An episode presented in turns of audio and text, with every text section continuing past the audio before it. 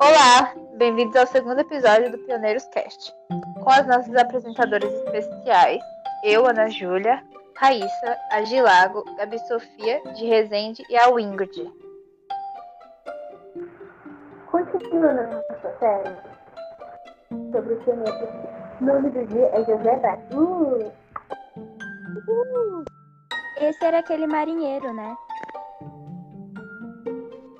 Sim, e ele também fez parte do exército, igual ao Guilherme Miller, e lutou na Guerra Anglo-Americana. Bom, com 36 anos, ele abandonou o mar e voltou para casa com uma pequena fortuna. Alguns anos depois, por volta de 1839, ele ouviu pela primeira vez a mensagem sobre a volta de Jesus através das, das pregações do Guilherme Miller. A partir disso, ele se engajou no trabalho de pregação dessa mensagem.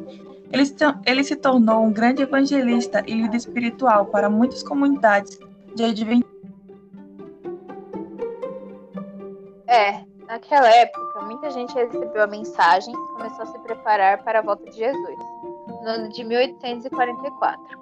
A primeira data foi 21 de março. Todo mundo esperou, mas não aconteceu nada. Isso levou José Bates a estudar mais a fundo a fim de tentar animar os crentes desapontados, e chegaram na data de 22 de outubro de 1844. Que também não aconteceu nada, né?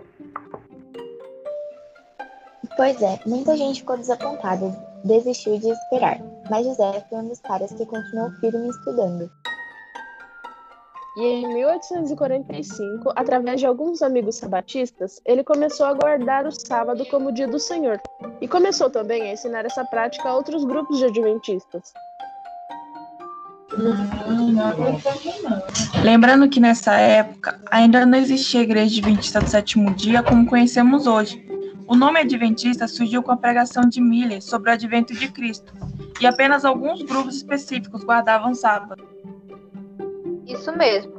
Bates também contribuiu com algumas publicações a respeito do tema, e tinha a ajuda de Tiago e Ellen White, que na época ainda era Ellen Armon.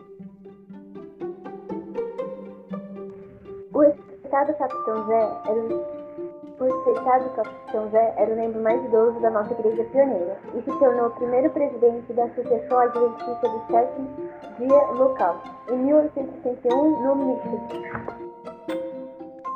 Nossa, o cara era brabo.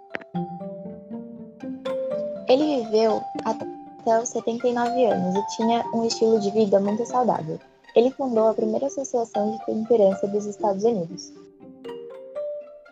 Nossa, a vida dele foi um exemplo mesmo. O cara era perseverante em tudo.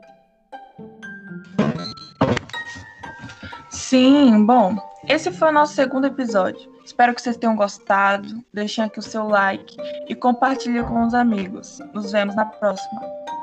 Tchau. Tchau. Tchau. Tchau. Tchau. Tchau.